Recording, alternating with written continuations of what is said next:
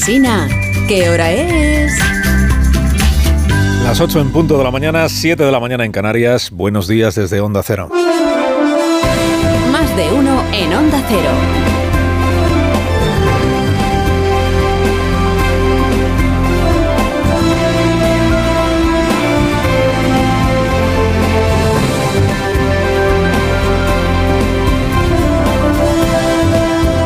Bienvenidos a una nueva mañana de radio. Estrenamos el 6 de marzo del año 2023, víspera del 7, antevíspera del, del 8. No es el calendario lo que le estoy contando, es, es la política que tenemos por delante. En esta semana comienza la semana del Día de la Mujer. Y este año llega en un contexto político que es eh, inédito. Inédito eh, no por el choque, no es novedad, no es, ¿qué va a ser novedad el choque entre el PSOE y Podemos? No, no es novedad que Sánchez y Pablo Iglesias choquen a estas alturas de nuestras vidas, no. Pero sí lo es, sí lo es que el Grupo Socialista vaya a rectificar una de las leyes de, que Podemos considera propia, que es la ley del solo sí es sí, pasando por encima de los morados y de los socios más fieles de los morados y del Grupo Socialista, son Esquerra, Bildu y demás, y en sintonía con el Partido Popular y con Vox.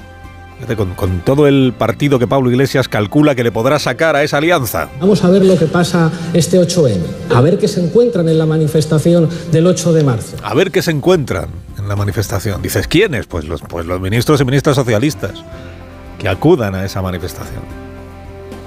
A los que estará esperando la muchachada de Podemos para pitarles para tacharles de ser de derechas, que en el catecismo morado pues es el pecado más grave que uno puede cometer, ¿no?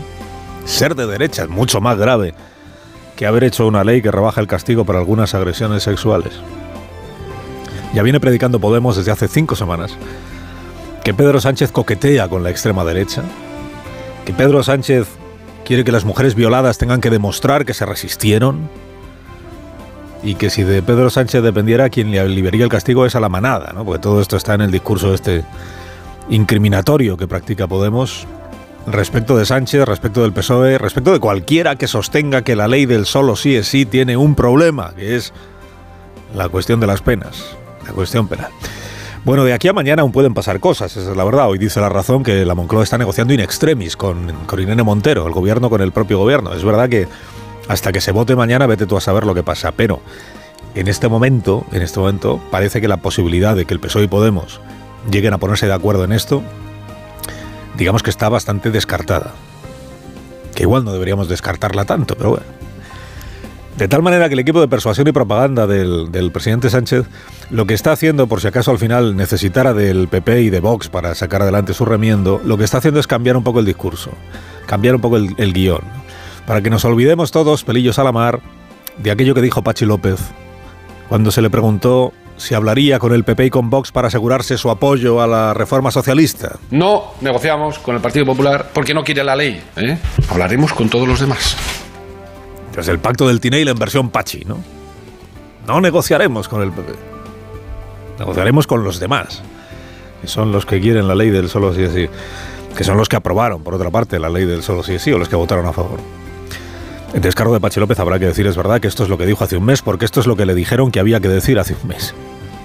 Porque hace un mes estaba el PSOE predicando que era posible el acuerdo con las izquierdas, aunque se resistiera al principio Irene Montero.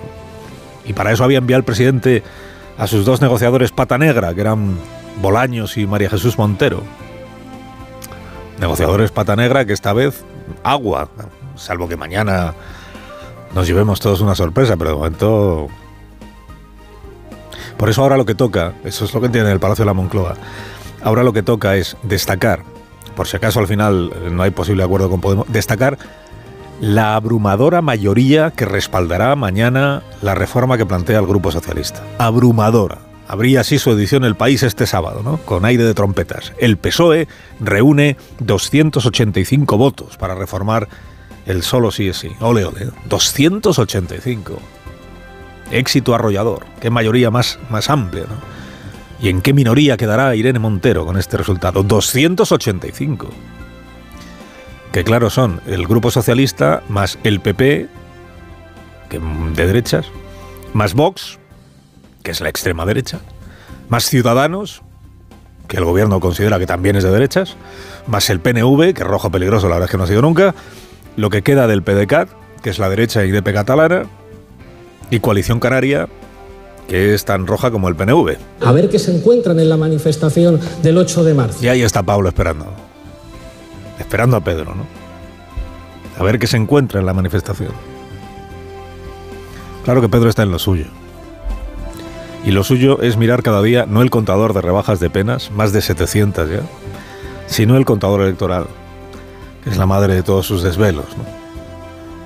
Claro, se le junta esta semana la manifestación o manifestaciones del Día de la Mujer con el Tito Berni, que en realidad y para la preocupación socialista es el caso puterío. El miércoles hay dos manifestaciones en Madrid, la del 8M de toda la vida, la que convoca la Comisión 8M, que es donde Podemos quiere hacer sufrir al PSOE, y luego está la otra, que es la del movimiento feminista, que se hace llamar así, movimiento feminista en Madrid, que está en contra de la ley trans, del borrado de las mujeres y a favor de la abolición de la prostitución.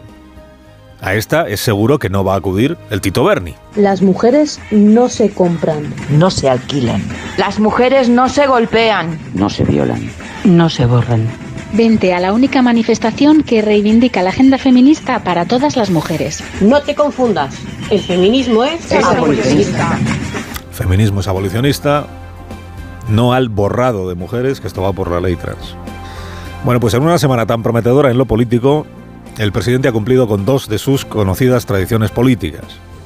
Una, anunciar sus proyectos de ley no en actos de gobierno o del Parlamento, sino en los mítines, para despejar cualquier duda que pudiera haber sobre el carácter mitinero de sus iniciativas. Vamos a aprobar una ley de representatividad paritaria entre hombres y mujeres en los centros de decisión. Porque si las mujeres representan la mitad de la sociedad, la mitad del poder político y la mitad del poder económico tiene que ser de las mujeres. La mitad, la mitad, la mitad. El sábado anunció el presidente que va a aprobar el Consejo de Ministros mañana un proyecto de ley. Él dice una ley. Bueno, las leyes las aprueba el Parlamento, presidente. existe una cosa llamada Cortes Generales que algún respeto merece todavía a estas alturas. El gobierno va a aprobar un proyecto de ley que en realidad es una adaptación a la legislación española de una norma que ya aprobó la Comisión Europea, el Parlamento Europeo, las instituciones europeas.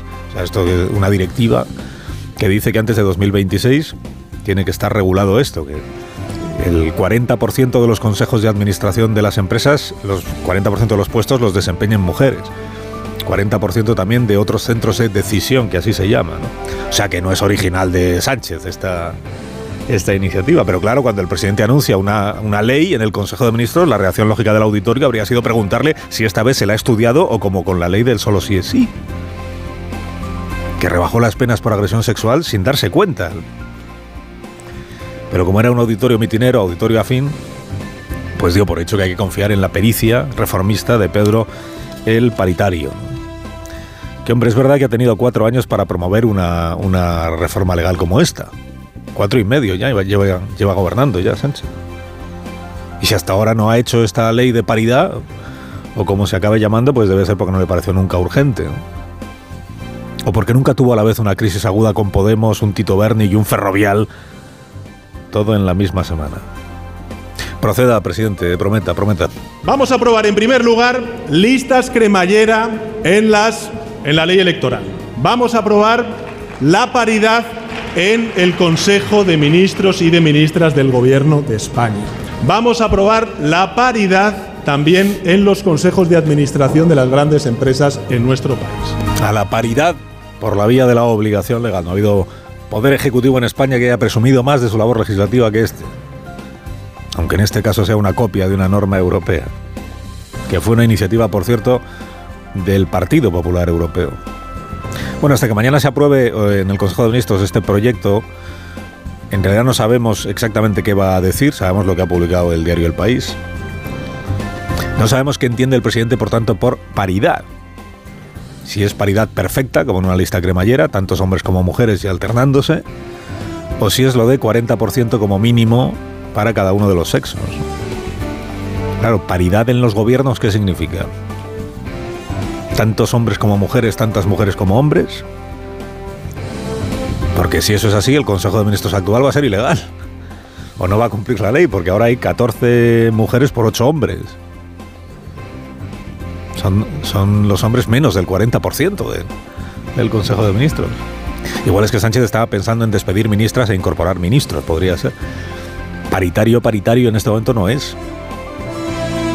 Los consejos de administración de las empresas va a ser paridad perfecta o paridad imperfecta, 40-60. En los jurados de los premios, que también ha dicho Sánchez, que ya está bien de que solo haya hombres en los jurados de los premios.